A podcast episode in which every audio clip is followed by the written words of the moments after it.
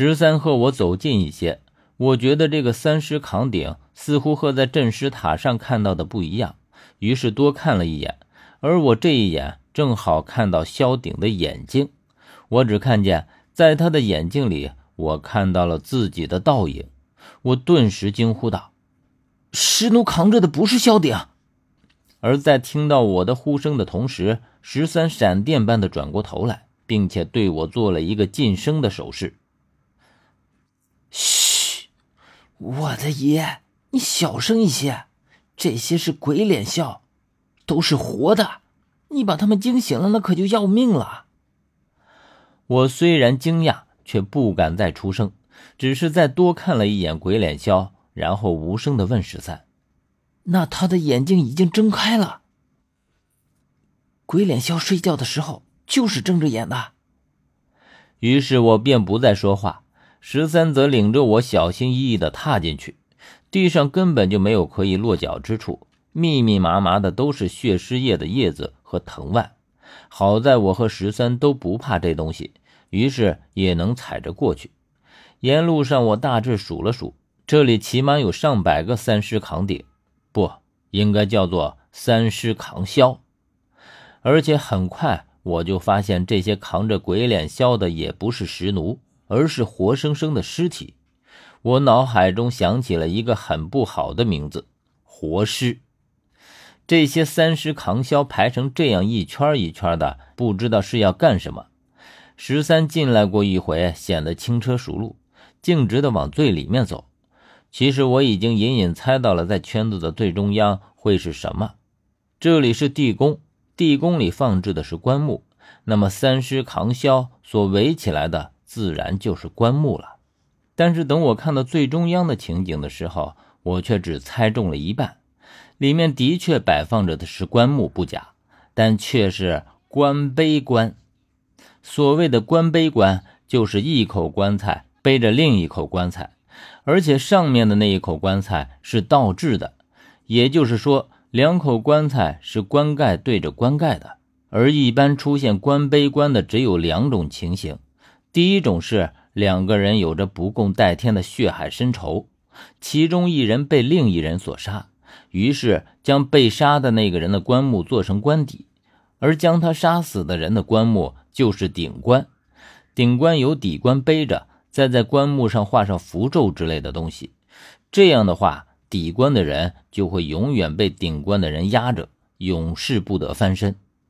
按照古人的说法，就是他的灵魂被拘禁在了棺木里，永生永世为顶棺的人做牛做马。通常这种官碑官就显得很平常，没有什么新意，所以也不足为奇。而第二种情形就很诡异，而且据说这种官碑官的诡异之处，其一是在于两口棺木内的人是互背，也就是说底棺的尸体面朝棺底被钉在棺盖上，而顶棺的尸体则也同样仰面朝天躺着被钉在棺盖上。并且这两口棺材其实只能算一口，因为他们共用一个棺盖，棺钉则透过棺盖将两个人钉在一起。但这些都不是最特别的，其特别之处在于这块棺盖，因为这种棺碑棺的棺盖必须是昆仑木，而这两个人则都是在活着的时候就被钉在棺盖上，而用棺木封死了。这样从他们的伤口里流出来的血。就会被昆仑木所吸食，昆仑木因此而生长，逐渐将他两个人的血给吸干。那时候，昆仑木已经长到了一定程度，据说昆仑木会长成两个人的形状，而且是长在这两个人各自的体内，就像孕妇孕育胚胎一样，长成人的形状。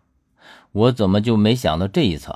我们之前见到的昆仑木不正是人形的吗？难道已经有人先一步到了这里，取走了生长出来的两段昆仑木，而且还将它们各自封在了墓道两边的墓室里？我思来想去，能这样做的也只有汉武帝了。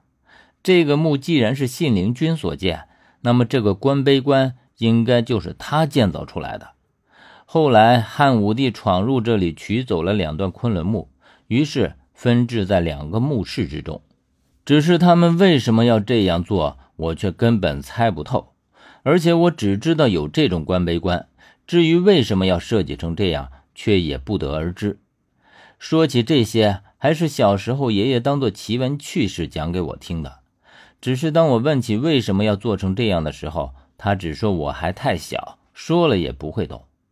想到这里，我重新将视线聚集在这口棺碑棺上，看它的样子是共用一块棺盖，那么自然就是我最不愿意见到的第二种情形了。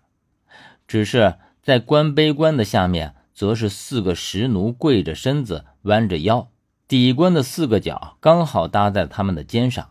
看上去就像是被他们用肩膀扛着一样，而无论是底棺还是顶棺也好，用的都是沉香木的树叶，难怪走近了就会有一股幽香扑鼻而来。而且看这些棺碑棺的外表，还是被处理过的，显然是不让香气外泄，只怕棺木里的香气要更加浓郁吧。